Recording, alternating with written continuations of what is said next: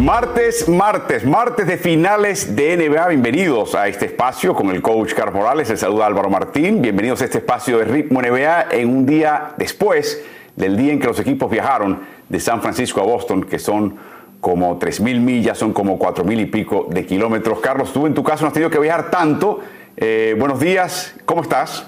Muy bien, Álvaro. Eh, contento de estar nuevamente contigo acá en un martes de ritmo NBA. Y Carlos, contento con que tu equipo de Ponce Leones ganó anoche.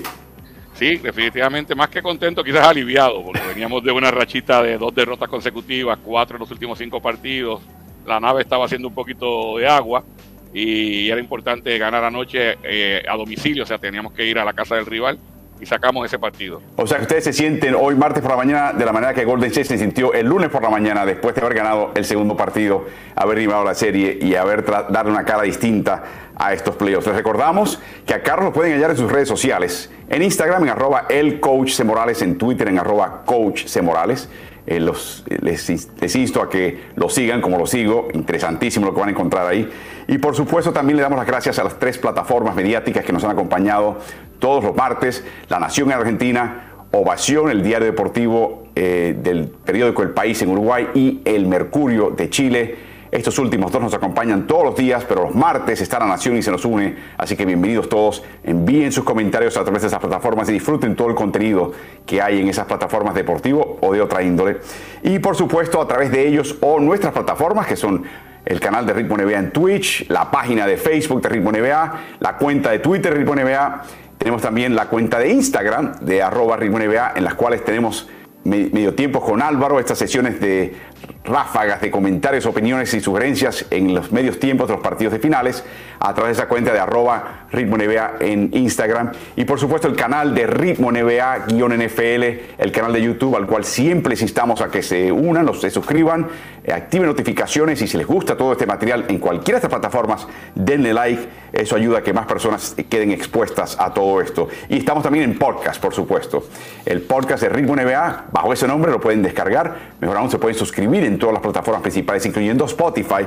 Así que estamos en todas. Ustedes también deberían estar en todos. Repasando la llave de playoffs, como siempre, para no fallar, pese a no haber actividad ayer. Está la serie entre ambos equipos empatada a uno por bando. Tu sensación, Carlos, de cuánto, cuán larga puede ser esta serie sin pedirte pronósticos. La sensación que te da va a ser una serie de cinco partidos, que creo que es el borde entre serie corta y serie larga, o ya de seis o siete partidos que se considera serie larga. Y yo creo que debe ser una serie larga, ¿no? Ahora lo que, lo que le corresponde a Golden State es hacer lo mismo que hizo Boston en, San Francisco y por lo menos ganar un partido allá en Boston. Eso aseguraría que la serie llegaría a, un, mínimo de seis partidos. Y yo creo que Golden State tiene, ¿no? Tiene eh, las herramientas para hacer eso, para sacar por lo menos un partido en Boston y, alargar la serie. Si un equipo barriese el resto de los partidos de la serie, el último sería el próximo lunes 13 de junio. Al día siguiente estará Carlos con nosotros en finales al día, así que no se lo, pueda, no se lo pierdan, va a estar muy, muy bueno. Pasemos ahora a las noticias de la NBA del día de hoy, y hay mucho de qué hablar. De hecho, tantas, Carlos, que tuvimos que sacar noticias, eh, porque había demasiada noticia el día de ayer. Lo primero es, eh, seguimos con el tema recurrente de la vacante, que en este momento es la segunda, pasaremos a la, que se añadió ayer a continuación, pero la que siempre ha estado abierta y, está en su punto culminante. Ayer informábamos que venía Kenny Atkinson a una tercera entrevista con la presencia de Michael Jordan. Y la idea era que iba a ser una especie de coronación. Si Michael Jordan veía algo que no le gustaba de Kenny Atkinson, le daba el, el pulgar abajo, la bola negra y salía, pero si no, era el próximo técnico. Pero ahora nos llega la noticia que también le van a extender ese privilegio a Mike D'Antoni. E interesante que en el caso de ambos, Carlos, son eh, técnicos con experiencia de, DT en NBA. En el caso particular de Atkinson, en desarrollo de jugadores y levantar franquicias, como lo que hizo con Brooklyn, de la nada, de los cimientos, y crear una cultura. Y en el caso de D'Antoni, un técnico que para mí es muy adaptable eh, claro que la gente dice que lo que le interesa es la ofensiva, pero ah, no ha tenido malas defensivas con malos jugadores defensivos en Houston. Eh, y creo que me parece interesante que los dos estén ahí. Y podríamos ver un tercero ahora que dimite King Snyder en Utah. No estoy seguro que es el santo de la devoción de Jordan y, de Mitch Kupchak, Carlos, pero Kupchak, sin mal no recuerdo, lo vio en Los Ángeles cuando era asistente eh, de ese equipo en Los Ángeles un periodo de tiempo corto y me pregunto si también incluyen por qué un veterano, por qué no traerte un Darvin Ham, un exjugador que no ha visto experiencia. ¿Qué están buscando en Charlotte? Bueno, precisamente yo creo que ellos están buscando dar ese paso adicional, que James Borrego de hecho hizo un buen trabajo en llevarlos a ser un equipo ya que puede estar luchando por las posiciones bajas de la clasificación. Eh, ahora hay que dar el paso de estar en las posiciones altas de la clasificación. Y eso se consigue quizás con, o pienso yo, ¿no? que este es la, el pensamiento de la gerencia y, del dueño de equipo, con eh, ese técnico ya curtido, el técnico experimentado, el que ha visto de todo, el que de hecho ha ganado y el que ha perdido y el que han, que han echado de equipo ya. Eh, y eso, por eso yo pienso que jugadores, entrenadores como D'Antoni eh, y Atkinson le interesan a este equipo. También se hablaba en un momento dado de Terry Stott, con toda la experiencia que tiene, incluyendo la de haber ganado campeonatos como asistente y haber sido director técnico por mucho tiempo de Portland. Eh, así que yo creo que por ahí es que va la cosa, por un, por un veterano. No estoy tan seguro que Quinn Snyder sea candidato en ese eh, en, Charlotte, porque hay una, una vertiente que todavía puede estar, una, una vena que puede estar abierta todavía y es la de North Carolina y Duke. y Quinn Snyder viene de la escuela de Duke. Es un Duke completo de, hueso colorado y por supuesto Michael Jordan es un Tar Heel de North Carolina y es verdad, eh, hay, una cierta, eh, todavía un asquito, yo creo, entre de parte de Jordan con todo lo que tenga que ver con un azul oscuro. Así que veremos qué pasa en ese sentido, Carlos. Eh, la otra nota que nos llega, y esto me sorprendió un poquito, es que Sacramento Kings está dispuesto a traspasar su cuarta selección global del draft. Por un lado, siempre pienso, y te estaba bromeando antes de comenzar, que Sacramento ha llegado a un punto que donde quiera que haya un rumor de posible traspaso, hay, hay cuatro equipos y Sacramento. ¿eh? Y Sacramento. O sea que Sacramento no se pierde un bautizo de muñecas, Carlos. O sea, pone su nombre en cada lista. Eh, y se está dando opciones, que yo creo que no es, es inteligente de parte de, de Monte eh, Morris, el, gerente general del equipo. Pero ¿qué te parece esta idea de que si el precio es correcto, estamos dispuestos a descender en el orden, a entregar nuestra cuarta posición global, tomar una más baja en la primera vuelta y tomar otros activos para tratar de darnos más eh, equipos? ¿Qué te dice eso de parte de Sacramento? Bueno, lo primero es que quizás ellos piensen que la cuarta selección no sea tan, tan valiosa después que se vayan los tres jugadores que todo el mundo menciona que cualquiera de ellos pudiera ser el número uno. Eh, en el caso, por ejemplo, de, Holmgren, de, Paolo Banchero o de Jabari Smith. Cualquiera de esos tres jugadores pudiera ser el número uno y pudieras entonces decir, bueno, y el otro es el dos y el otro es el tres. ¿Y a dónde vamos? Bueno, bajamos a Jaden Ivy, que no es un mal jugador, es un alero anotador de la Universidad de Purdue, eh, jugador joven, con muchos puntos en la mano, pero que no es lo que se habla de los otros tres. O sea, ya hay un, un descenso en cuanto a calidad. Pienso yo que eso lo han tomado en cuenta la, gerencia de, Sacramento y sobre todo la posibilidad de, cometer un error eh, cuando estás eh, seleccionando, porque puede ser Ivy como pudiera ser cualquier otro que luego más adelante te lo saquen en cara. Te viene a la mente un tal eh, Luca Doncic, bueno, lo dejaron pasar, lo dejaron pasar para agarrar un Marvin Bagley que ya no está con el equipo, así que ese temor quizás a volverte a equivocar en el, en el draft también te puede hacer decir, bueno, no, vámonos con algo seguro, con alguien que ya hayamos visto en la NBA, que haya ejecutado y que nos pueda ayudar. ¿Qué es de la vida de Lucas? Terminó en Dallas, creo, ¿no? Sí, creo que está por allá. Carlos, pero eso me recuerda a la, parábola bíblica de los talentos, ¿no? Que te dan una gran oportunidad y tú, espérate, déjame guardarla para no perderla. En vez de utilizarla para generar creces. Eh, o sea, es un poquito una timidez, una y te hablo un poquito también de, o sea, no puedo interpretar esto como Sacramento siendo Sacramento y, dejando todas sus puertas abiertas. Eh, y, en otras palabras, el que Sacramento haga esto no me extraña. El que lo diga públicamente sí me extraña. O sea, tú puedes tener todo esta, esta pensar, como mencionas, de que no voy en la cuarta posición, no está la persona que queremos. Posiblemente un equipo quiera a ese individuo, todavía podemos seleccionar a que quizás encaje mejor. ¿Por qué no descender y, adquirir otro activo, otra selección más, otro jugador y reforzar nuestro equipo? Eso es el trabajo del gerente general. Eso se hace tras bambalinas. Lo, que me extraña es que lo digan públicamente. Esa es la parte que sorprende un poquito de que lo hagan, pero ya saben, están disponibles eh, si el precio es lo correcto, es la cita directa. Ayer la notición importante, Carlos, fue la conferencia de prensa que dieron tanto el dueño Ryan Smith, el propietario principal Ryan Smith, el gerente, el presidente de operaciones deportivas, eh, Danny Ainge, y el mismísimo director técnico saliente, Quinn Snyder, después ocho años, seis de ellos en playoffs, eh, en una conferencia de prensa, donde hubo un poquito de emoción, un par de momentos de lágrimas para Snyder, donde fue muy cordial todo, eh, donde dejó bien claro, bien, bien claro, el recién llegado de estos tres, Danny Ainge, que hizo lo imposible el equipo de Utah por retener a Quinn Snyder. Snyder no estaba en ánimos de explicar exactamente las razones detrás de todo esto. Y salió también una nota interesantísima, Carlos, de nuestro amigo Dan Clayton, que ha estado en este programa, con su apreciación de lejos de por qué sale Snyder.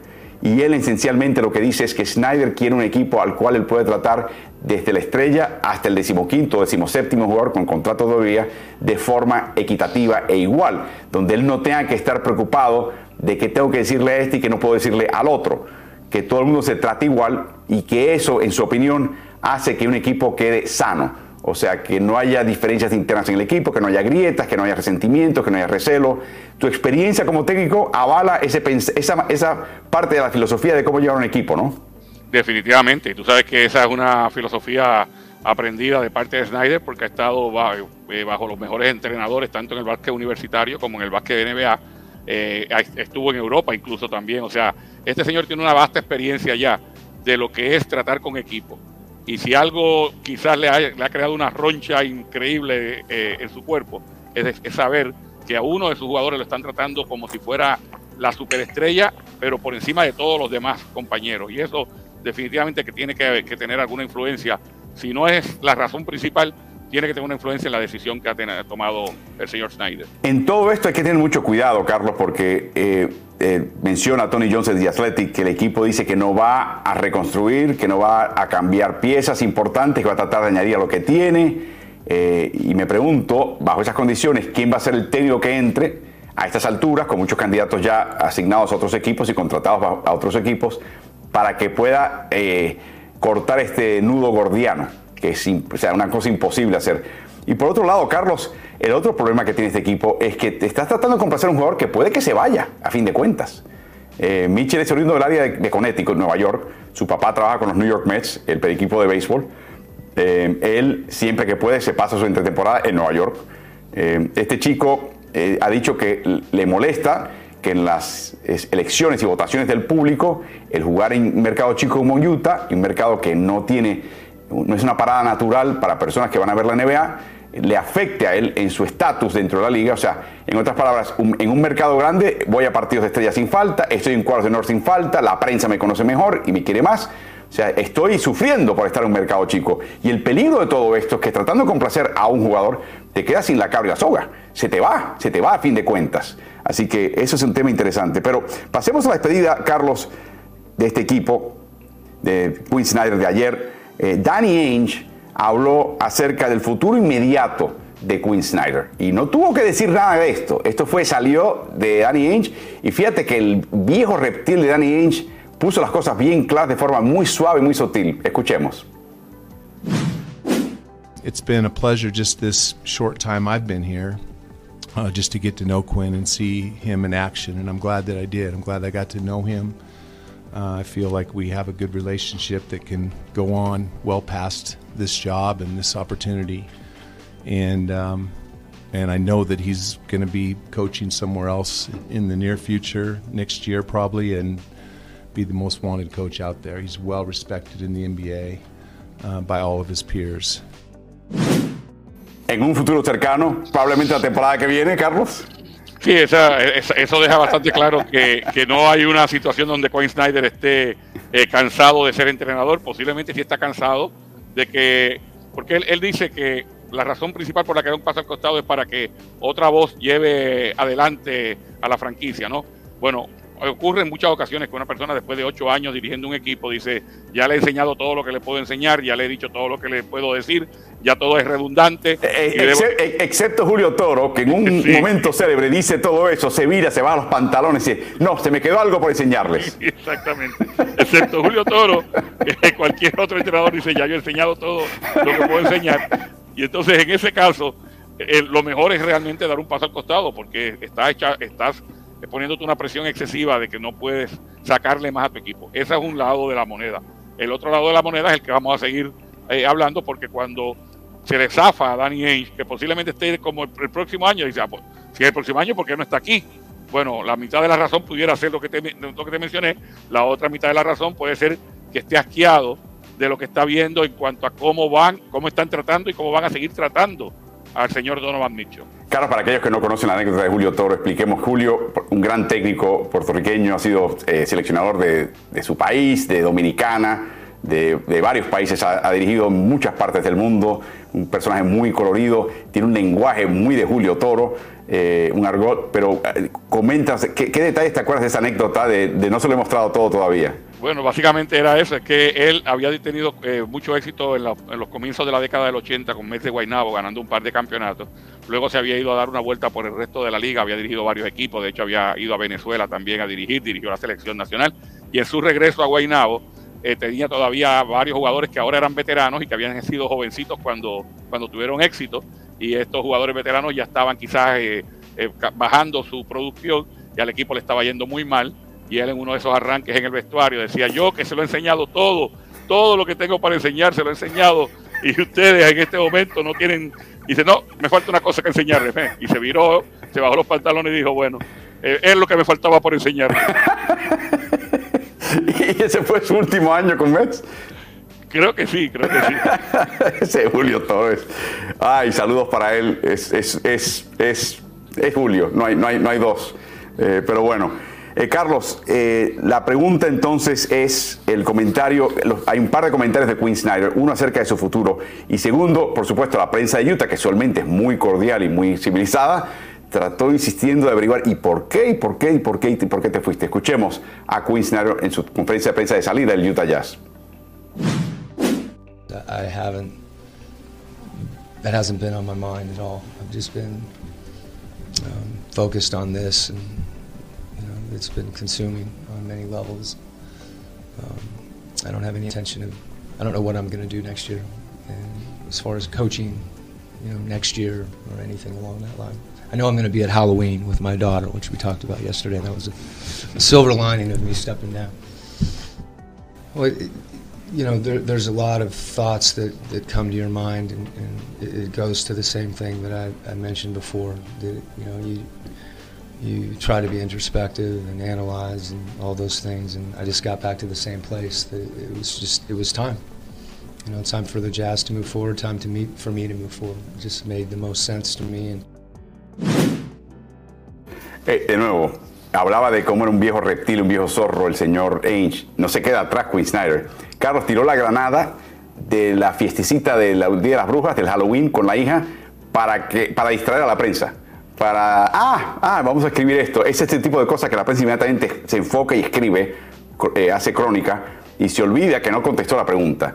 Eh, eh, o sea, se esté siendo el loco en el caso de él. Carlos, volvemos al tema de Donovan. Dan Clayton habla que, y ha estado siguiendo este equipo por mucho tiempo, que él considera que él, está atando cabos, que a él no le consta, pero que el trato diferencial que han dado recientemente el nuevo propietario Ryan Smith, que ve en, en Mitchell, como el hombre franquicia, está creando unas grietas tremendas en el equipo.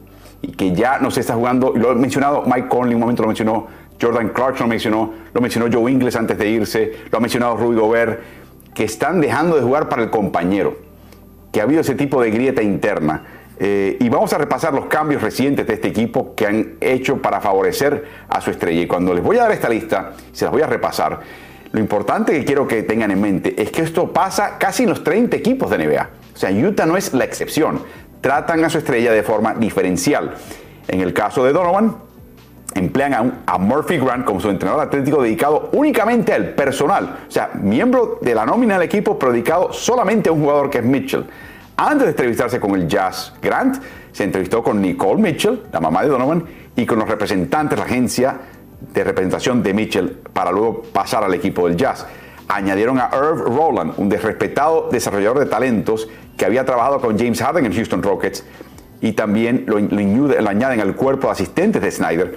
Rowland trabajaba con Mitchell entre temporadas y Mitchell es el único jugador que Irv Rowland prepara previo a un partido. O sea, tiene su propio grupo interno que lo rodea para prepararse para un partido que no trabajan con el resto de los jugadores del Jazz colocan en la nómina del Jazz a Frank Donalds el guardia de seguridad personal de Mitchell, algo muy común en las estrellas de NBA, y esto es un beneficio económico porque lo que haciendo es que él está, al incorporar una nómina, el jugador tiene su misma seguridad de antes personal, pero lo tiene que pagar por ella. Así que es un beneficio económico que se, se pasa eh, en la liga. Y finalmente contrataron a Eric Pascal, que se crió y se formó con Mitchell en el área de Nueva York, amigo de infancia, y que también Mitchell endosó fuertemente para que fuese adquirido por la gerencia del Jazz, para que tenga una idea.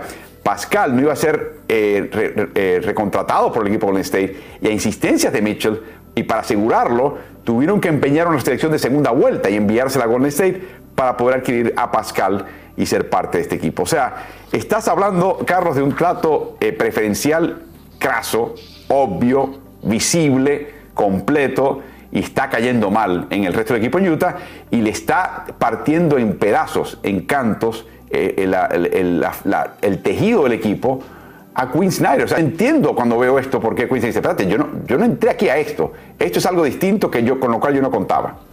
Sí, una situación bastante difícil para, el técnico, ¿no? Porque, como te dije, eh, la forma que él ve el, el juego de, de básquetbol es una situación compartida donde cada cual tiene su rol y donde van a haber estrellas y sin lugar a dudas Donald Mitchell es una de las estrellas del equipo de Utah. A mí no me consta que sea la estrella del equipo de Utah, pero es una de las estrellas.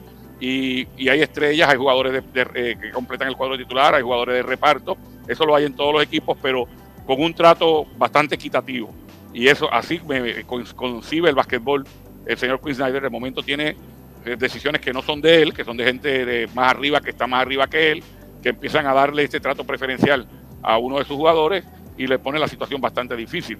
Comparable incluso con lo que ocurrió en Brooklyn cuando Kenny Atkinson arma un equipo prácticamente de la nada, con jugadores que tenían mucha hambre, que querían hacer las cosas, que seguían el protocolo de Atkinson al pie de la letra, y de momento le llegan dos estrellas que hay que tratarlas con paños tibios y demás, y que a la misma vez no se sentían que Atkinson era el que los iba a llevar a la, a la tierra prometida, y que empezaron a hacer campaña para salir del hombre que había fraguado todo.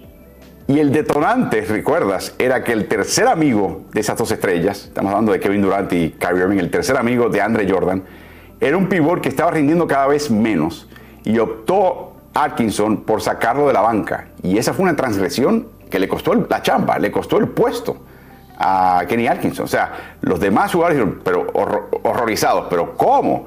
Si eres estrella, ¿cómo lo vas a quitar? Y empezaron las quejas y desembocó en la salida de Atkinson. De hecho, durante la temporada, ni siquiera esperaron hasta el fin de temporada. Por último, Carlos Kevin, Connor de The Ringer menciona que él está escuchando runrunes de que ya varios equipos están postando por Rudy Gobert. Eh, uno de ellos es Chicago, los Chicago Bulls. Eso implicaría que había que mandar a Vucevic y a Patrick Williams, por ejemplo, para cuadrar salarios, eh, los salarios de esos dos señores con el de Gobert. Eh, si tú eres Billy Donovan, ¿te suena eso? ¿Es un rumor que tú dirías, sí, podría salir ganando? ¿O tú crees que es un disparate? Yo creo que parte de la salida de Vucevic es que quizás quieren darle más tiros a Lavín. Los tiros de Vucevic, que los tenga Lavín para que se contente y se quede. Sería parte de esa componente. ¿Cómo ves deportivamente ese posible cambio? La posibilidad de mejorar defensivamente inmediatamente, ¿no? Eh, pero eh, es desvestir un santo para vestir otro, como decimos en el argot, porque eh, lo que te da ofensivamente eh, no te lo va a dar Rudy Gobert. Rudy Gobert es un jugador que simplemente eh, cerquita del aro, cuando haya una penetración, puede estar ahí para que se la pasen y volcarla. Tiene muy, muy poco juego de poste bajo, ningún juego de poste medio o poste alto.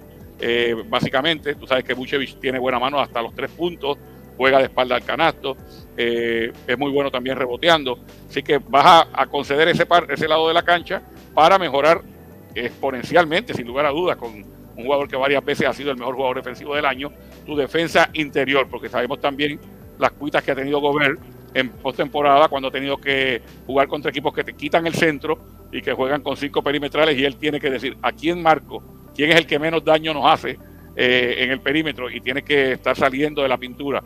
Así que no es una solución para todos los problemas para Chicago hacerse de los servicios de Rudy Gobert. Y si entregan a Patrick Williams, son dos jugadores de rotación. Y Williams es un jugador que está empezando a desarrollar un triple. O sea que podría ser algo muy beneficioso para el equipo de Utah. Eh, NBC Sports también menciona a los equipos de Charlotte Hornets, Toronto Raptors y otras fuentes también incluyen el equipo de Atlanta como equipos que están escuchando todo este ruido que hay en Utah y pensando que hay ganancia de pescadores. Así que veremos qué pasa ahí al concluir esta sección de noticias de la NBA. El periodismo contribuye a sostener tu libertad. Pon en agenda lo que a vos te interesa. Es la curiosidad por el otro. Nosotros te contamos los hechos y los diferentes puntos de vista para que tomes decisiones. Es contar historias para inspirarte y darte voz. Es escribir sobre eso que te apasiona. Es abrir una ventana al mundo para mostrarte lo que está pasando. Es destapar aquello que algunos se esfuerzan por ocultarte. Es chequear la información para contarte lo que es verdad. La realidad exige dar un paso más. Gracias a todo el staff, todo el grupo de trabajo del país y su diario deportivo Ovaciones. Gracias al Mercurio que nos acompaña en estos eh, streamings diarios durante los playoffs. Creo, Carlos, que este es el número 55 de forma consecutiva. Gracias a la nación que se nos une siempre los martes con el coach Carlos Morales. A través de ellos envíen y sigan enviando sus comentarios. Denos saber dónde nos están escribiendo, qué están haciendo. Es de noche en Asia, es por la tarde en España, es por la mañana en las Américas, qué están haciendo, si están comiendo algo, desayunando, almorzando, cenando, eh, qué les interesa, qué les, qué les intriga, opiniones, preguntas, memes, siempre bienvenidos, captados e incluidos siempre en esta transmisión. Eh, Carlos, en noticias eh, de finales, vamos a pasar a finales. Y hay un tema interesante. Cuando emerge Jordan Poole y se convierte en un, el hermanito de los hermanitos Splash, ¿no? el, hermanito realengo que, que apareció de repente, la mentalidad del público y de muchos seguidores del equipo era wow colocar esos tres en cancha, matas al rival de, inmediatamente, pero curiosamente hemos visto como las ocasiones en las cuales los tres coinciden se van reduciendo. Y en el segundo partido no pasaron un segundo juntos en cancha contra Boston Celtics. La primera pregunta es ¿por qué? Eh, el regreso de Gary Payton Jr. El tener a Gary Payton Jr. es una, una garantía de que la rotación defensiva cuando tienes que salir. Recuerda que Peyton Jr. y Gary Poole y, Poole vienen, ambos vienen eh, de la banca. Vas a traer uno que es un portento ofensivo, que te puede dar cosas que te da Clay Thompson o que te da incluso Stephen Curry, como vimos en el, en el segundo partido de la serie. Pero tienes otro que es un especialista defensivo, es un atleta. Y no hay una necesidad entonces de tenerlos a los tres, a Thompson, a Poole y a Curry en cancha, porque tendrías una debilidad sin lugar a dudas en el costado defensivo. Eh, y que en el caso de Kerry y de Poole, que son más bajitos y que tendrían que estar defendiendo, uno de ellos tendría que estar quizás o con Jalen Brown o con Jason Taylor. Entonces, el que regresara a Gary Payton hace que no sea necesario tener a Thompson, Poole y, y Kerry juntos y que puedas hacer rotaciones donde siempre haya uno o dos excepcionales jugadores defensivos, porque recuerda, Thompson lo es y Payton ni se, ni se diga. Bueno, curiosamente, Carlos, en este cambio que hizo en el segundo partido Kerr, donde Damon Green marca a Jalen Brown y colocan a Thompson a marcar Al Horford, la verdad que Thompson es un trabajo tremendo y tiene un historial de marcar a jugadores pivots internos muy bien, no bien, pero muy bien. Ahora mi pregunta es, no hay cama para tanta gente. Si entra Gary Payton esta terna, no vas a sacar a Curry, ¿no? Ahí quedamos claros. Eh, a Thompson lo vas a sacar eh, renuentemente porque te da defensiva. El que pierda aquí, si entra Payton en general, debería ser Pool, ¿no? No, como te dije, si, hay un cuadro en el que estén ambos en cancha, recuerda, eh, puede darte luz hasta de, descansar a Kerry en algún momento dado. Si tienes a Poole eh, como jugador ofensivo y tienes a Peyton como el jugador defensivo en cancha, incluso pudiera regresar Clay Thompson a estar con Poole, porque ahí tendrías el, el tercer jugador perimetral que, como menciona, puede defender perimetrales y en este caso interno.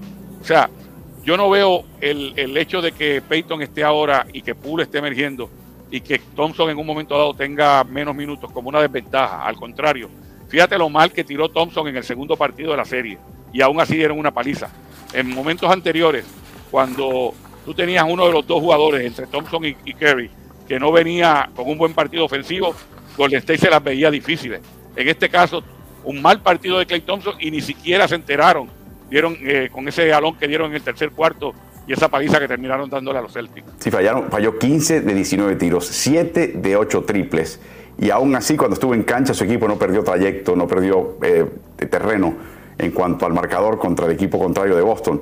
Eh, Carlos, o sea que lo que estoy escuchando entonces, si, si, si sigo tu, tu, cálculo, es que lo que probablemente pase es que Poole y Curry no coincidan tanto si emerge Gary Payton.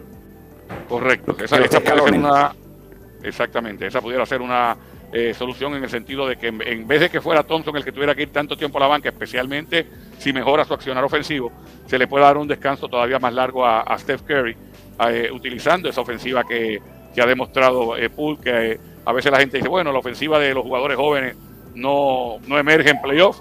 La de Poole está enterita, ¿eh? inclusive ese, ese, tercer, ese segundo cuarto que tuvo eh, contra, eh, contra Boston, debo decir el tercer cuarto que tuvo contra Boston cuando se abrió el marcador. Eh, Carlos, lo de Gary Payton es increíble. Viene quizás de forma hasta prematura de un quiebre óseo en el codo izquierdo con daño de ligamento eh, y aparece en un equipo y la sensación, lo primero que piensas cuando entra Gary Payton es, uy, esto va, sí, defensivamente es un baluarte, pero esto va a afectar el octanaje ofensivo de Golden State. Les quiero mostrar, y son eh, rotaciones de, momentos en cancha muy limitados, por lo tanto hay que tomar esto un poquito con pinzas. Lo que han logrado un par de alineaciones de este equipo con Payton contra Boston, eh, en, primordialmente en estos playoffs. 12 minutos de Curry, Payton, Porter, Otto Porter Jr., Wiggins y Green.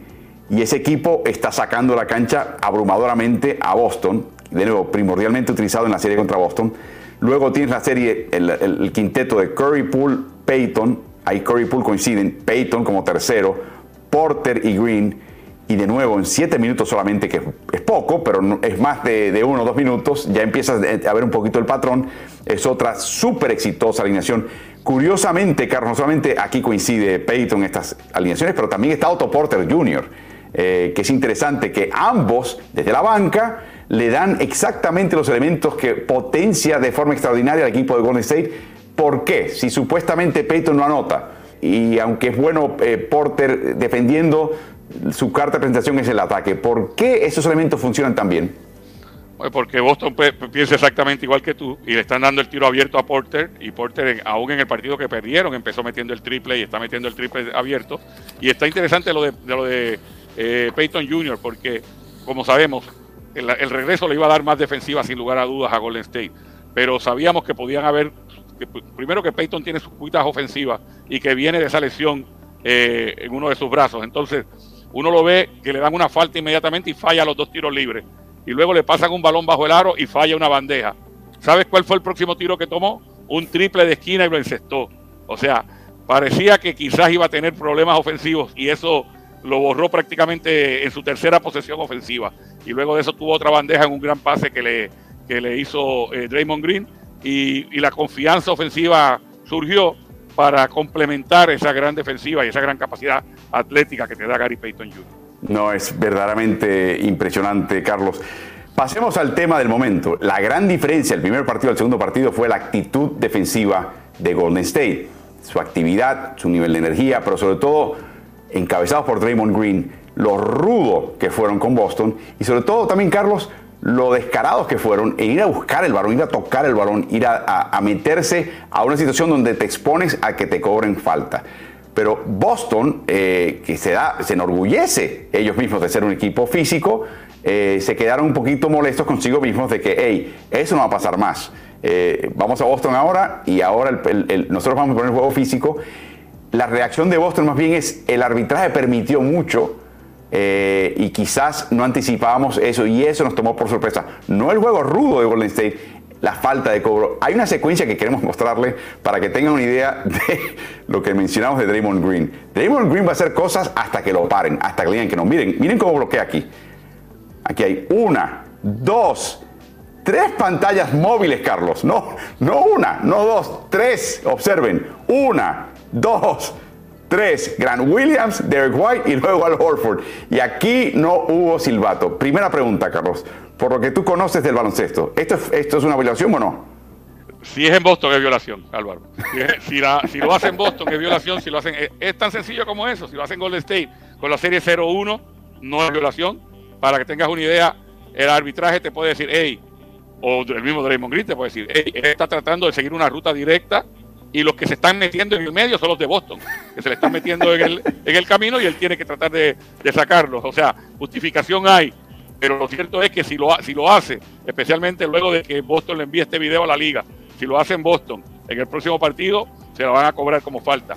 Eh, fue interesante eh, precisamente el trato, no en esto nada más, el trato en total a Draymond Green, que se le permitió hablar, se le, se le cobró la primera falta técnica, y luego eso fue como una licencia para haz lo que tú quieras el resto del partido, porque sabemos que una segunda falta técnica te va a sacar y nosotros, me refiero al cuerpo arbitral, no vamos a hacer lo que dañemos esta serie sacándote temprano, así que tienes licencia para matar.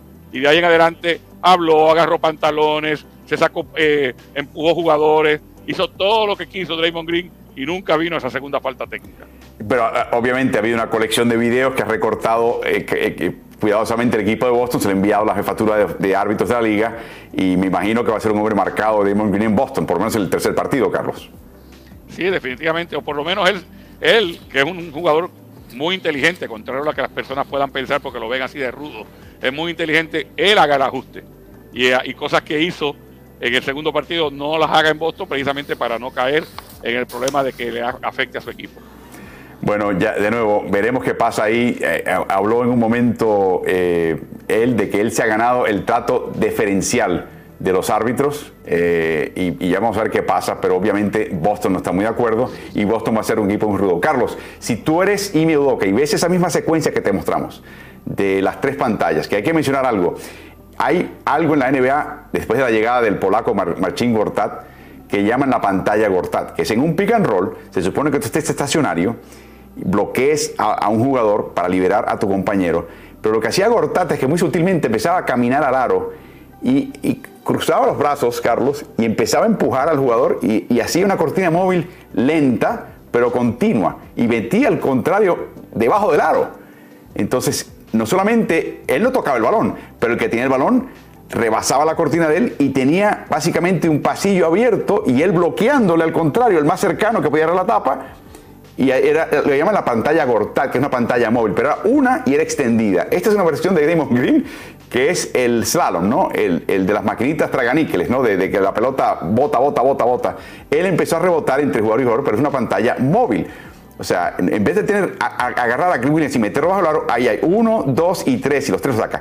¿Qué está diciendo Doca a Horford, a White y a Grant? Si pasa esto en el próximo partido, ¿qué tienen que hacer? Bueno, yo, te diría lo que, lo que debe haber hecho White tan pronto vino segunda pantalla y es no maximizar el golpe y ir, al suelo. ¿sí? El, llamado flop, bueno, hay que hacerlo para llamar la atención al arbitraje de que hey, aquí hubo un contacto. ¿Es legal o es ilegal? Venía el jugador hacia mí a buscarme, Obviamente venía él a buscarme a mí, yo estoy estacionario, es una falta ofensiva, pero al mantenerse él sólido y al mantenerse Horford sólido, logró su propósito Draymond Green y es que, como te dije, él puede, él puede alegar ello. Yo iba en línea recta, caminando hacia mi posición y ellos se me metieron en el medio.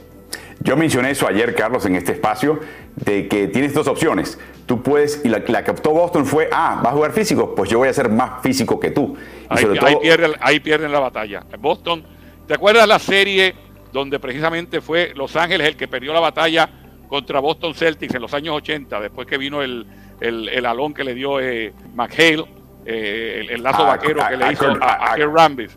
Y ellos dijeron, no, si Boston juega sucio, nosotros podemos jugar más sucio todavía. No, pero es que ese no, ese no es el juego de ustedes, en el caso de los Lakers. Y la serie se viró y la terminaron ganando los Boston Celtics. Bueno, si Boston se pone a pelear con Golden State, a pelear con Draymond Green, okay, es lo peor que pudieran hacer porque ese juego lo domina Draymond Green a la saciedad.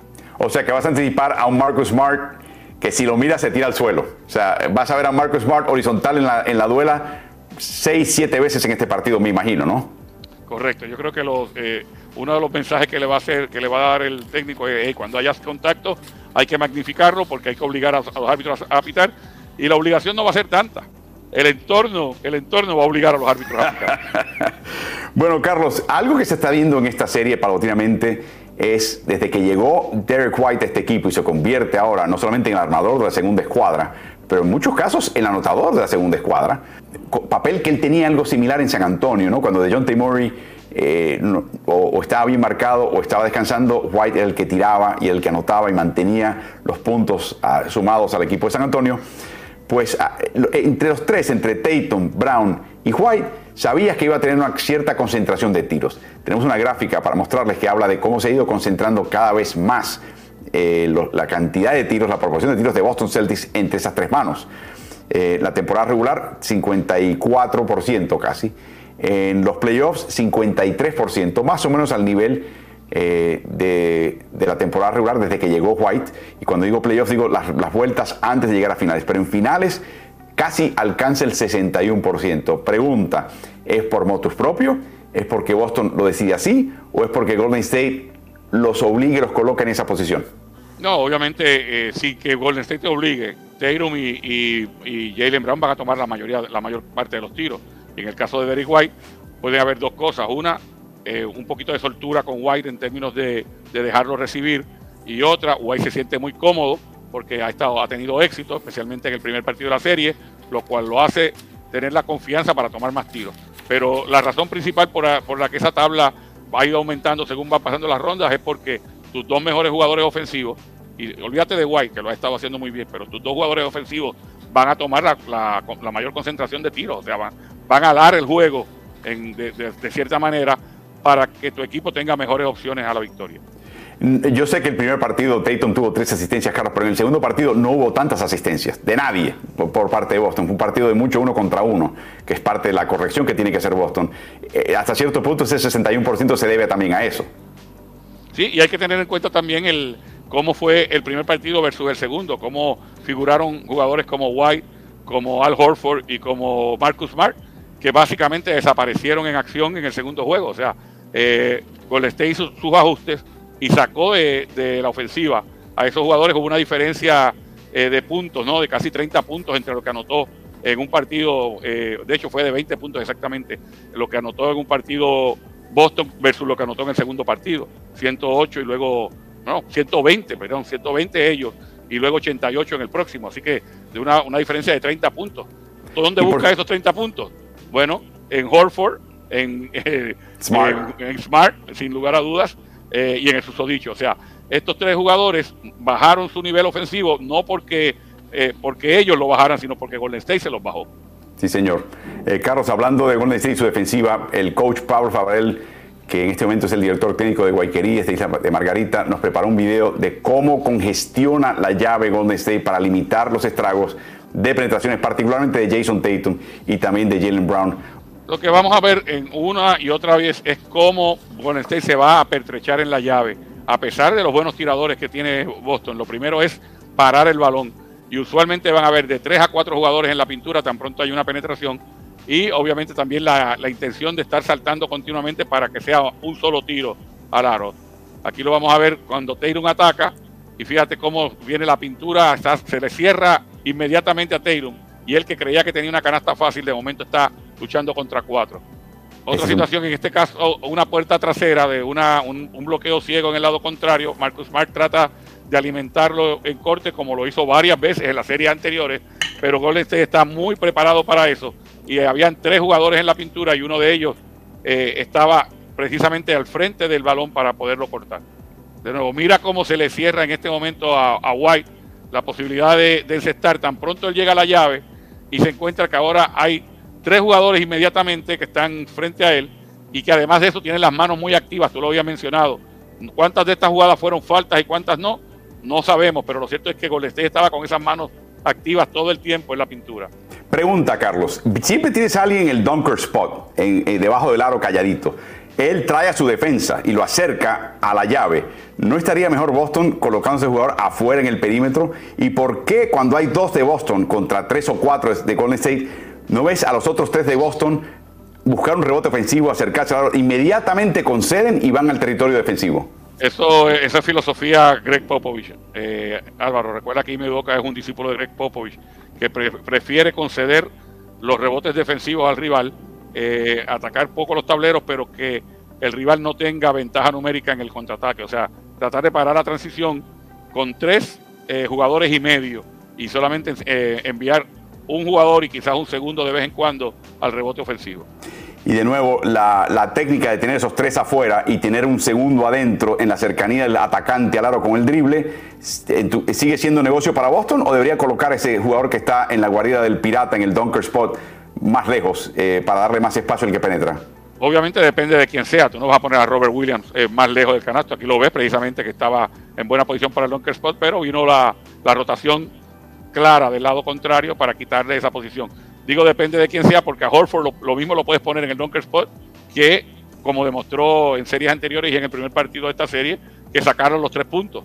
Si lo sacas, le estás dando un poquito más de espacio. Ahora, Tatum y Jalen Brown tienen que estar dispuestos a sacar ese balón, a pasarlo. No, no necesariamente penetrar a la llave quiere decir que vas a tener que tirar todas las veces, sino que si te encuentras con dos o tres jugadores que te están esperando, hay que estar eh, dispuesto a hacer ese pase hacia afuera. Sí, mencionó Udoca, Carlos, que a veces está atacando Jason Tatum con la intención de, como mínimo, buscar la falta personal y conseguir puntos de salir el tiro libre, cuando lo que tiene que hacer a veces es tirar un poquito antes y encestar y olvidarse el contacto, eh, tratar de vencer un poquito, madrugar la defensiva que colapsa contra él en la llave y no preocuparse de conseguir el contacto, conseguir el jugar de dos puntos de la canasta y el tiro libre que hay que ser un poquito más eh, quizás conservador y asegurar los puntos que tienes en mano ante ese tipo de situación, sobre todo, como mencionas, cuando hay cierto contacto y se permite, porque es un contacto que quizás defina la jugada como tal. Eh, así que muchas gracias al coach Pablo Favorel por esa gran intervención que siempre nos, prepara en estos videos eh, que nos explican tanto.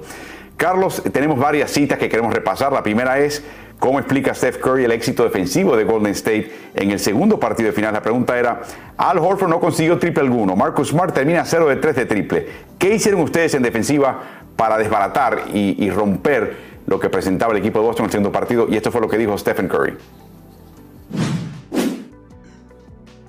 Just a level of focus to start the game. We look back at game one, and there were between Marcus, Al Horford, and uh, Derek White, there were like maybe four or five shots that they got in the first half that were just uncontested, and they're professionals. They they play this game just like we do, and you understand if if the shoe's on the other foot and we're getting those type of shots, that carries over through the rest of the game, and you start searching a little bit more. You start feeling a little bit more comfortable. So for us to come out in the first quarter with a level of intensity and focus to obviously with uh, Jalen and, and, Jason, what they do with the ball in their hands, they're they're tough covers. So you have to keep there's a it's more obvious what you need to do on those guys. But then um, certain possessions we took, kept the body on Al, you know, tried to force Marcus into a crowd, and uh, I think that carried over the rest of the game. So we have to continue to try to do that because they're they're liable to get hot at any moment. ¿Tu reacción, Carlos? La primera es sorpresa. O sea, eh, este señor está dando algunos de los, de los secretos de Estado. Secretos de Estado que usualmente en estas conferencias de prensa de, de finales de NBA y de playoff, eh, la gente habla de todo y no dice nada. Y pudiera estar estos mismos tres o cuatro minutos diciendo no, la verdad es que es un equipo muy difícil de defender. Y yo creo que fue que ellos fallaron tiros, caramba, eh, qué suerte que tuvimos. O sea, Ma mañana va a tener mejor partido, estoy seguro, partido, tuvimos mucha eh, suerte. Esa es básicamente la, la, forma de, en que se expresan los jugadores para no darle armas al rival. Y en este caso, eh, no le estás dando armas porque los estás motivando, pero sin lugar a dudas que le estás dejando saber, claro, nada que Ime Udoka no se dé cuenta viendo video, ¿no? Pero le estás diciendo básicamente cuál era el plan de juego de cara al segundo partido. Y lo único que tengo que decir, Carlos, es que no eh, aprovechen eso de la NBA, amigas y amigos.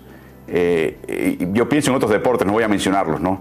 Donde la interacción con el jugador y la prensa es, es perder el tiempo. Es una pérdida de tu tiempo. En la NBA no lo es. Algo aprendes. Así que arrímate a la NBA, estudiala, vale la pena. Te tratan bien. Eh, no te tratan como el resto de las ligas. Así que hasta que esto no cambie, sigamos así, muchachos. Vamos bien, vamos bien. Carlos, después Udoca añade a esta revelación de, de verdades. Le preguntaron eh, y me pareció que Draymond jugó más hacia el balón, que tuvo un impacto sobre ustedes en algunas circunstancias, como que los hizo entrar en su juego. Sé que tomaste una técnica en una de esas jugadas, protestó y le cobraron la técnica. ¿Cuál crees que fue su impacto en la forma en que ustedes jugaban ofensivamente, eh, refiriéndose a Draymond Green, y desde el punto de vista de la compostura del equipo? Y esto fue lo que contestó el técnico de Boston, Ime Udoka. That's, I mean, that's one player that, you know, you can only do or guard one person at a time, so... we had uh, 11 turnovers for 18 points in the first half. Um, they had nine steals, so playing in the crowd way too much. I mean, he's going to switch matchups a lot of times and try to impact the ball defensively, especially. But um, we weren't strong with the ball overall, so it wasn't just him. It was, uh, of course, he's going to come out and try to set the tone. But um, I think we weren't strong with the ball a lot, searching for fouls instead of going up and making plays, um, especially with their lack of rim protection. So uh, for us, that was a little disappointing to give up 33 points off of 19 turnovers, and that's kind of been a constant theme in the playoffs. When that happens, we're in trouble. A mí lo que me gustó es el que mencione que especialmente la falta de protección del lado de Golden State. Para mí está dejando de saber lo que va a intentar hacer Boston en el tercer partido y de ahora en adelante. Sí, eh, definitivamente que esto fue un poquito más cercano de lo que hemos visto de otros eh, entrenadores y jugadores cuando hablan. Y es que le resta, fíjate por dónde fue la pregunta, para darle mérito a Draymond Green, y, él le restó el mérito a Draymond Green básicamente, diciendo, no, nos dimos un tiro en el pie nosotros, 33 puntos de 19 pérdidas, tenemos que mejorar eso, o sea, esa, eh, esa admiración por el rival no llega hasta que se acaba la serie, especialmente si el, si el rival te vence, pero en este momento no le va a conceder nada a Draymond Green, y dijo alguna, alguna cosa que, que me parece falsa, eh, no lo dijo con intención de mentir, sí, pero es falsa. Y es que un jugador solamente puede defender a uno a la misma vez. Raymond Green te defiende a los cinco. Va de uno al otro, al otro en la misma posesión y los defiende a, todos, del uno a, las cinco. Eh, número uno. Número dos, lo de la falta de protección del aro, que lo tome con pinza, porque ha sido más de uno el que ha ido a retar a Looney específicamente y no ha salido bien parado. Y obviamente Draymond Green, como sabes, si está en el perímetro no va a proteger el aro, pero si está cerca de la canasta, aún con su 6-7 de estatura, 2 eh, metros, aún así eh, puede defender el aro bastante bien. Le preguntaron a Jalen Brown acerca de todo estos eh, el espectáculo que está montando el señor Green, que en un momento se engancharon las piernas, trató de levantarse Brown. A Green no le gusta desde la época del 2016 y LeBron James en las finales de que alguien se le pare encima de él, lo considera irrespetuoso, así que también le dio un empujón y le agarró el pantalón como para bajárselo en público, o sea, a nivel de niño de escuelita.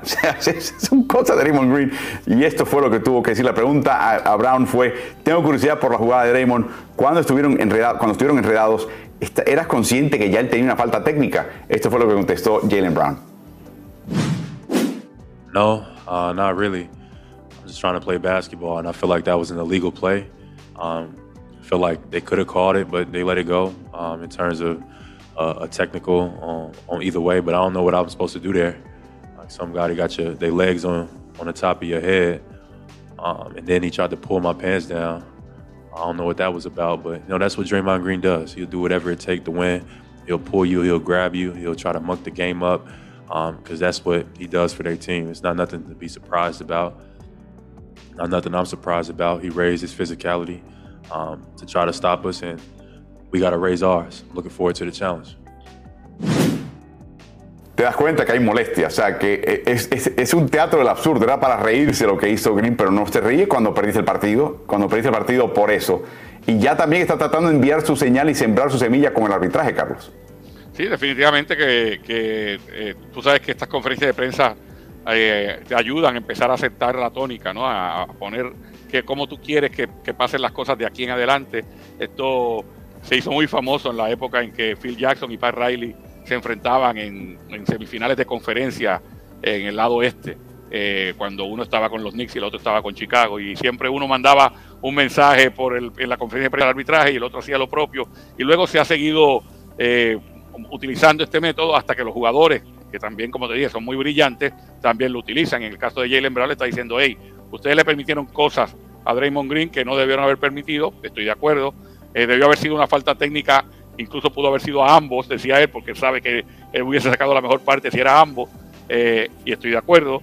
Eh, y vamos a aumentar nuestro nivel físico, ya que a él se lo permitieron acá, cuando vayamos a Boston, y sé que eso va a ocurrir también. Eh, yo me pregunto lo que está haciendo Monty McCutcheon y Brian Spruill eh, con todo esto, todos los reclamos que vienen de ambos equipos. Eh, debe ser una situación muy desagradable y sobre todo quieren seleccionaron a ciertos árbitros para este partido. Los ponen en cancha, ¿no? Tienen la confianza de que son los mejores y la pregunta es si a raíz de todo esto hay instrucciones particulares, ¿no? De cuidado con esto, ha pasado esto en la serie. Yo me imagino, Carlos, que si no hay que darle instrucción al árbitro, que él ya lo ha, visto los partidos, ha visto cómo, cómo se ha desarrollado la serie y quizás llegue un poquito con una agenda mental de que, bueno, esto que vi de, un equipo u otro, eh, eh, con, yo como sherife no lo permito en mi pueblo. Me imagino que sea ese tema, eh, que así sea la cosa, ¿no? Sí, pero también viene la, las instrucciones específicas de, de la jefatura entre los árbitros eh, de que hey, no permitas esto, vamos a estar bien pendientes de esto otro, esto ocurrió allá en San Francisco, cuidado con esto. O sea, eh, el hecho de que el árbitro también haya visto videos y demás y esté listo mentalmente, no quita de que hayan instrucciones específicas obviamente no instrucciones específicas de que debe ganar este o el otro, que es lo que inmediatamente la gente eh, piensa, ¿no? De que se manipula la serie desde, el punto de vista del arbitraje. No, no. Lo que sí es errores que se hayan cometido previamente, eh, no cometerlos de ahí en adelante. Y si, y si a ti no te ha tocado ser árbitro previamente en esta serie, tener el beneficio de que tu, la jefatura te diga qué cosas eh, se permitieron que no debería hacer y cómo eh, trabajar de aquí en adelante. Exacto, esto que va en contra del espíritu y la letra de las reglas no se va a permitir más. Así que ojo, que si se ven esto, esto hay que eliminarlo del juego y eso es parte del arbitraje día a día en cualquier liga, no solamente en la NBA.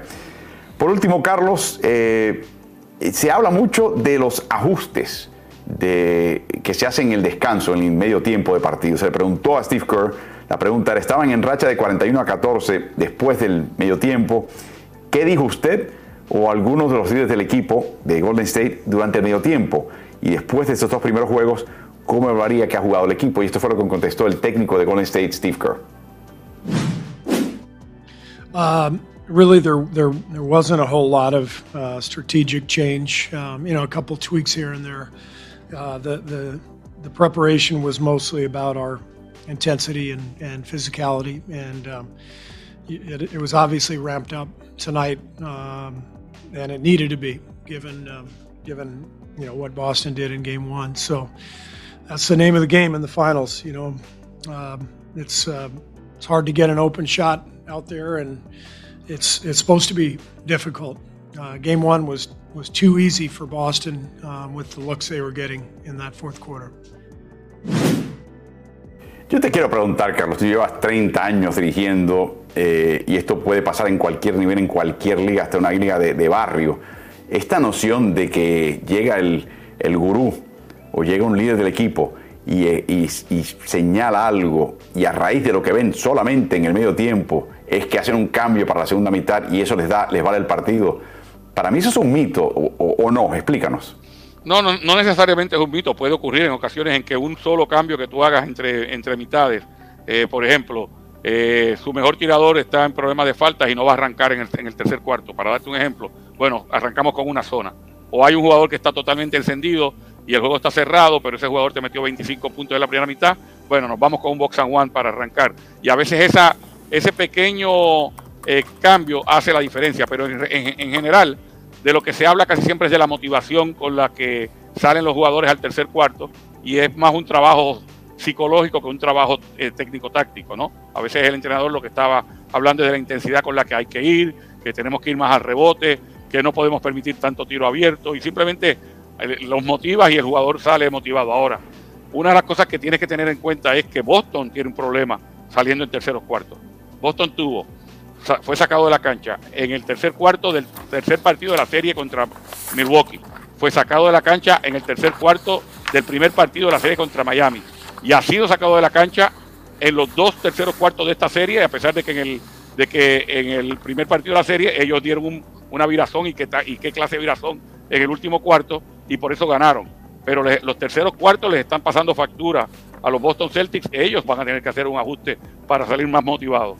Eh, eh, perdieron por 14 el primer cuarto, el primer partido, perdieron por 19 el, tercer cuarto del segundo partido. Efectivamente, eh, un equipo hace una cosa u otra. Pregunta, Carlos, esos ajustes que mencionas, te van a colocar zona porque el tirador tiene problemas de falta. Si el tirador cometió esa falta en el, en el cierre de la primera mitad, ¿por qué no instalar la zona entonces? O sea, ¿por qué hay que esperar al descanso o qué pasa en el descanso que te podría dar la oportunidad de hacer más cambios que quizás no intentaste durante el partido en sí? Es precisamente eso, que el descanso te da la oportunidad para tranquilo eh, ver el video posiblemente o que venga uno de tus 18 mil asistentes y te diga eh, básicamente lo que vimos fue esto, puntualmente esto no le podemos sacar ventaja y que tú digas, eh, buena idea, vamos a sacarle ventaja a eso. O sea, el, el, el entretiempo es como si fuera borrón y cuenta nueva, eh, independientemente de cómo esté el marcador y la gente a veces aprovecha ese momento o para hacer un ajuste técnico-táctico, como te dije anteriormente, o para que el nivel de motivación y de concentración se eleve todavía un poco más y tú puedas salir con más fuerza a esa segunda mitad. Y la última pregunta al respecto, Carlos, es cuando vas a hacer un cambio de personal, ya tienes un cuadro titular que abre tu partido y solamente abre la segunda mitad, mismo cuadro, pero has decidido como técnico de que por las razones que sean, porque está yendo mal un jugador o porque piensas que te, va a ir mejor con otro, haces el cambio. De nuevo, esperan al descanso para anunciarlo, para poder comunicarse, para que no cause revuelo, para que todo el mundo quede enfocado. Eh, ¿Ese es el momento de hacer ese tipo de cambio un poquito más radical? Mm, no necesariamente. A veces, por ejemplo, si hablando nuevamente del final de una primera mitad, tú pusiste a alguien porque, qué sé yo, en la posición de la pivot, tu jugador estaba metido en falta o ha fallado cuatro bandejas corridas, no está concentrado, tú pones otro jugador por él en un momento dado y ese jugador le empieza a romper, tú te quedas con ese jugador el resto de la mitad. No tienes que esperar a hacer cambio. Ahora, lo que sí, lo que se estila muy poco es salir con un cuadro distinto a la segunda mitad del que empezaste el juego, pero en muchas ocasiones se justifica hacerlo si se da esta situación que mencionamos, donde uno está totalmente desconcentrado y el otro está enchufado, o uno está en problemas de faltas personales, o está lastimado el que, el que titularizó. Eh, son las razones quizás para abrir con un cuadro distinto en la segunda mitad.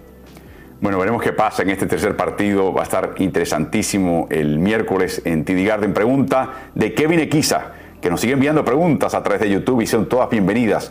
Bueno, buenos días. Ayer en el análisis de los Warriors no se habló de la gran defensiva de Curry en el segundo partido. ¿Qué les pareció a ustedes verlo en esa faceta donde ha crecido mucho, Carlos?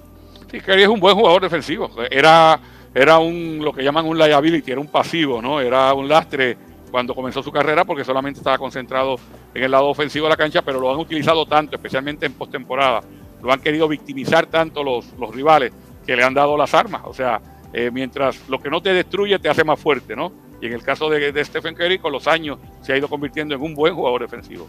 Y lo que hemos visto claramente en los últimos dos años, particularmente este año, Carlos, es que hablando de más fuerte, está llegando con más kilos y más musculatura al, al juego. Sí, definitivamente que eso ayuda, pero también la, la anticipación. Fíjate que cuando le van a poner una pantalla para que él tenga que cambiar de marca, él se anticipa y va a hacer la doble marca inmediatamente. Eso frena al jugador que iba supuestamente a sacarle ventaja al cambio y le da la oportunidad a él a, regresar con el suyo y que la marca original se quedara. Eso lo hicieron no menos de tres veces en el partido anterior. Eh, y aún si tiene que cambiar de marca, lo ves ahí tratando y haciendo eh, la gestión, las ayudas defensivas, llegando a tiempo en las rotaciones. O sea, como te digo, no es, eh, nunca va a ganar un premio de mejor jugador defensivo del año, no lo, no lo veo ni siquiera en el cuadro ideal defensivo, pero es un jugador defensivo adecuado, un buen jugador. Y de esta manera concluimos esta emisión que me corrí en esa número 56 de forma consecutiva de Playoffs al Día, ahora renombrada Finales al Día. Eh, por supuesto, les recordamos y les damos las gracias a ustedes por todos los comentarios y todas la, la, las grandes bondades que nos, nos envían a través de todas las redes sociales. Eh, siempre agradecidos, como siempre. A, Carlos pueden hallar a él directamente en sus redes sociales y siempre los instamos a que lo sigan. Arroba el coach C. Morales en Instagram, en Twitter es arroba coach C. Morales. Eh, y por supuesto nuestro agradecimiento siempre a las plataformas mediáticas que nos acompañan. En Argentina es La Nación, en Chile es El Mercurio, en Uruguay es el Diario Deportivo Ovación, que es parte del periódico El País. Todos ellos eh, incluyen estos contenidos en sus plataformas digitales y a través de ellos ustedes pueden enviar preguntas y también disfrutar un montón de contenido interesante deportivo eh, y de, todo, de toda índole en estas tres plataformas. Así que nuestro agradecimiento a ellos. Nuestro recordatorio a ustedes que si nos están viendo y no nos siguen, deberían hacerlo. Estamos en Twitch, en el canal de Ritmo NBA, estamos en la página de Facebook de Ritmo NBA, estamos en la página, en cuenta de Twitter de Ritmo NBA, estamos también en la cuenta de Instagram de Ritmo NBA, donde durante los partidos de finales tenemos el medio tiempo con Álvaro, donde me reúno con ustedes a intercambiar impresiones del partido, a hacer un poquito de análisis, proyección de lo que podía cambiar en la segunda mitad. Siempre bienvenidos, para eso sigan la cuenta de Ritmo NBA en Instagram y en mi caso también pueden seguir la mía, que es arroba Álvaro Martín Oficial, para de esta manera seguir todo lo que está pasando en estas finales.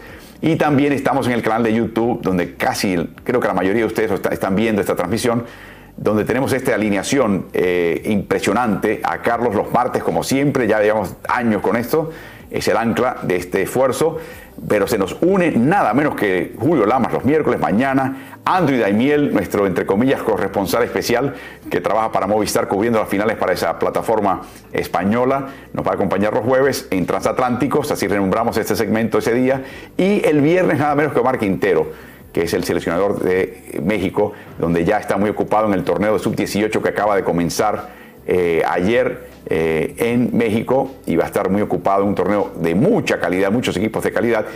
Y los audios de estos videos y otros audios están captados en podcast. De nuevo, invitamos a que los escuchen también cuando ustedes quieran. Están todos bajo el nombre de Ritmo NBA. No solamente suscríbanse, eh, descarguen uno, sino suscríbanse de una vez. Están en las principales plataformas, incluyendo Spotify, que es la que ustedes siguen. Así que Carlos pregunta si Ponce, como va eh, demostrando, termina en playoffs, ¿cuándo comienzan los playoffs del BCN en Puerto Rico?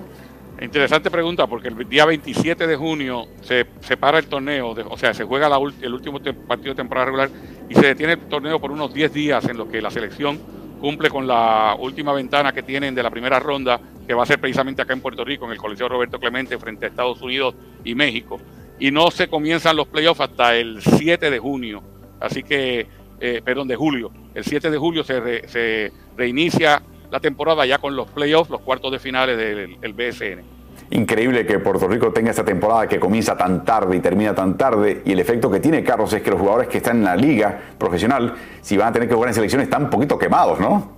Bueno, eso, esa era una desventaja que había antes cuando solamente se jugaba aquel verano, pero ahora la tiene todo el mundo en otras áreas. Recuerda que las ventanas se juegan en febrero y en marzo, cuando las otras ligas están, eh, perdón, en, en septiembre, en noviembre, en febrero, cuando las otras ligas están activas también. Así que ahora es una desventaja eh, que tiene Puerto Rico en este tiempo, pero que en otros tiempos se convierte en desventaja para ellos que los jugadores no están activos en la Liga de Puerto Rico, están activos por el resto del mundo. Un, las ventanas, personalmente, a mí no me gustan mucho porque le dan, le crean una desventaja prácticamente a todo el mundo.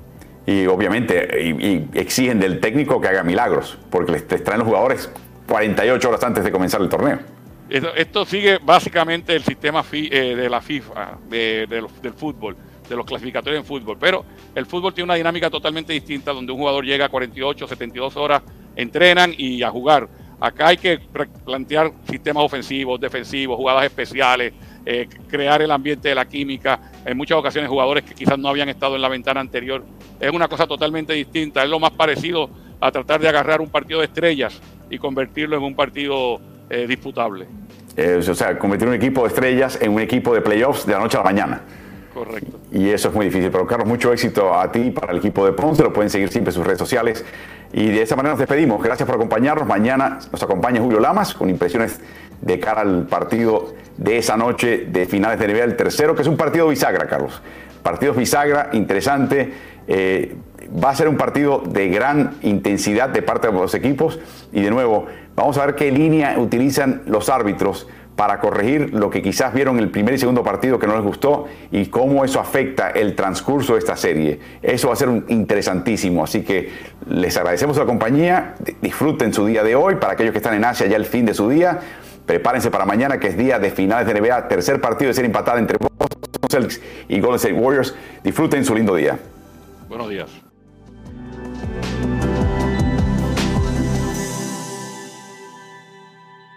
tú, estás en ritmo.